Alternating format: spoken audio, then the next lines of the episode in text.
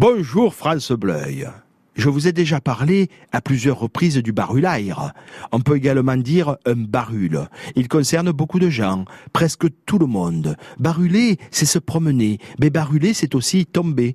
Par exemple, quand vous barulez dans la draille, perché avec un pot la teste d'Élise Estelle. Vous pouvez vous entremêler, vous estramasser et baruler dans le talus, sur le trottoir, sur le côté, dans un buisson, parce que vous aviez la tête dans les étoiles. Oui, il faut se méfier quand on marche trop la tête dans les étoiles. Dans ces étoiles que l'on peut même chercher en plein jour. Oui, parce que les étoiles, en fait, c'est dans les yeux qu'elles peuvent être, qu'elles peuvent naître. Hein. Quand votre chat revient à la maison, style pomponnette pagnolesque, vous pouvez lui dire, hé, où est-ce que t'es allé baruler, toi encore? On le dit aussi pour un petit qui s'est éloigné de quelques dizaines de mètres de la maison. En fait, le barul, le barulaire, dans nos campagnes vauclusiennes ou de Drôme provençal, de bordure ou de la Durance. Il ne part pas forcément autour du monde. Le barul est un peu comme celui qui bougerait tout le temps, qui changerait de place, mais que l'on ne perdrait jamais de vue. À l'époque de gloire de notre provençal,